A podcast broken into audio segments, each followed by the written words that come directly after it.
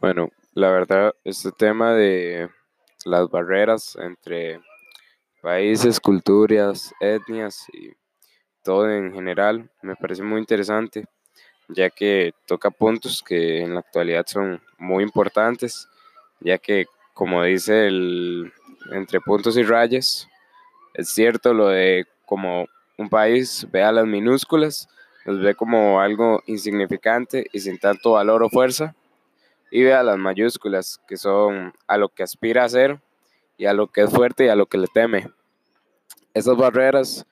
bueno, al fin y al cabo son algo malo porque representan diferencias que no se aceptan y al no aceptar esas diferencias se crean conflictos y esos conflictos llevan a muchas guerras como lo que ha pasado a través de la historia, como Primera Guerra Mundial, la Segunda Guerra Mundial,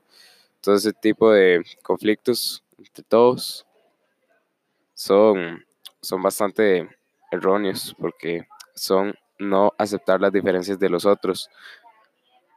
Y eso de las barreras debería ser, no es algo que se pueda quitar con facilidad, ya que la paz mundial, a mi perspectiva, es algo imposible, ya que no se puede quedar bien con todas las personas al mismo tiempo. Entonces, las barreras son necesarias, pero a la vez no deberían existir,